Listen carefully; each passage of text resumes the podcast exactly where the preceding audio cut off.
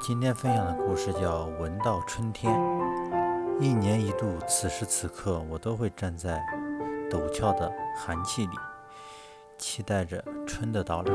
因为我知道，若要知春，可不能等到隔岸观柳，不能等到远远河边的柳林已经泛出绿意，或是那变松变软、变得湿漉漉的土地已经钻出草芽。那可就晚了。春的到来远比这些景象的出现早得多，一直早到冬天犹存的天地里。你把冻得发红的鼻子伸进冰凉的空气里，忽然一股清新的、熟悉的、久违的气息钻进鼻孔，并一下子钻进你的心里。它让你忽然感到天地要为之一新了。你立即就意识到，春天来了。可是，当你伸着鼻子着意一吸，想再闻一闻这神奇的味道时，它又骤然消失，仿佛一闪即逝。你环顾四周，仍是一派冬之凋敝，地冻天寒。然而，不知什么地方、什么时候，这气味忽又出现，就像初恋之初你所感受到的那种幸福的似是而非。当你感到非时，便陷入一片空茫，在你感到是时，则怦然心动。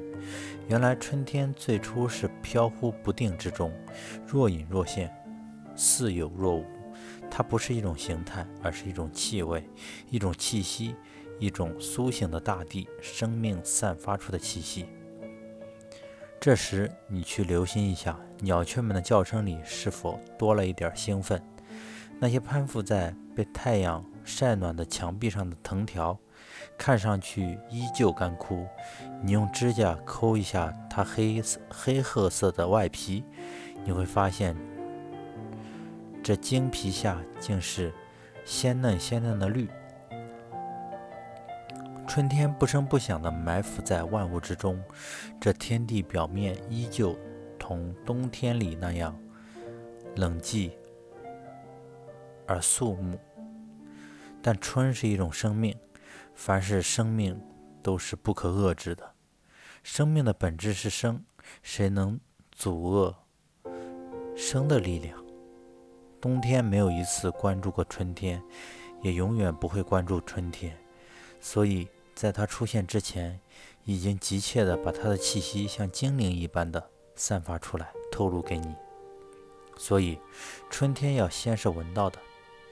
故此，我喜欢在这个季节里静下心来，去期待春天与寻找春天，体验与享受春之初、春之初至那一刻特有的诱惑。这种诱惑是大自然生命的诱惑，也是一种改天换地更新的诱惑。去把冻红的鼻子伸进这寒冷的空气中吧。